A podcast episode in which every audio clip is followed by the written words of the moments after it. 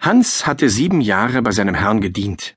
Da sprach er zu ihm Herr, meine Zeit ist herum.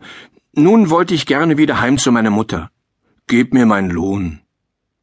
Der Herr antwortete Du hast mir treu und ehrlich gedient, wie der Dienst war, so soll der Lohn sein.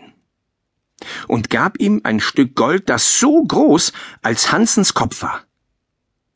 Hans zog sein Tüchlein aus der Tasche, wickelte den Klumpen hinein, setzte ihn auf die Schulter und machte sich auf den Weg nach Haus.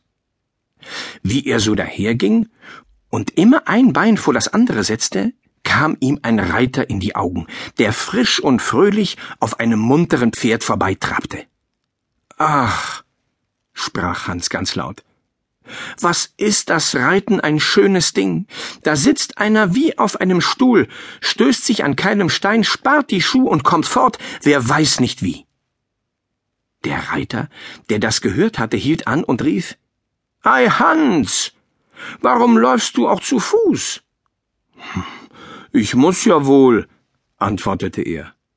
Da habe ich einen Klumpen heimzutragen. Äh, es ist zwar Gold, aber ich kann den Kopf dabei nicht grad halten. Auch drückt's mir auf die Schulter. Weißt du was? sagte der Reiter. Wir wollen tauschen. Ich geb dir mein Pferd und du gibst mir deinen Klumpen. Von Herzen gern, sprach Hans. Aber ich sage euch, ihr müsst euch damit schleppen. Der Reiter stieg ab, nahm das Gold und half dem Hans hinauf, gab ihm die Zügel fest in die Hände und sprach Wenn's nun recht geschwind gehen soll, so musst du mit der Zunge schnalzen und hab hab rufen. Hans war seelenfroh, als er auf dem Pferd saß und so frank und frei dahinritt.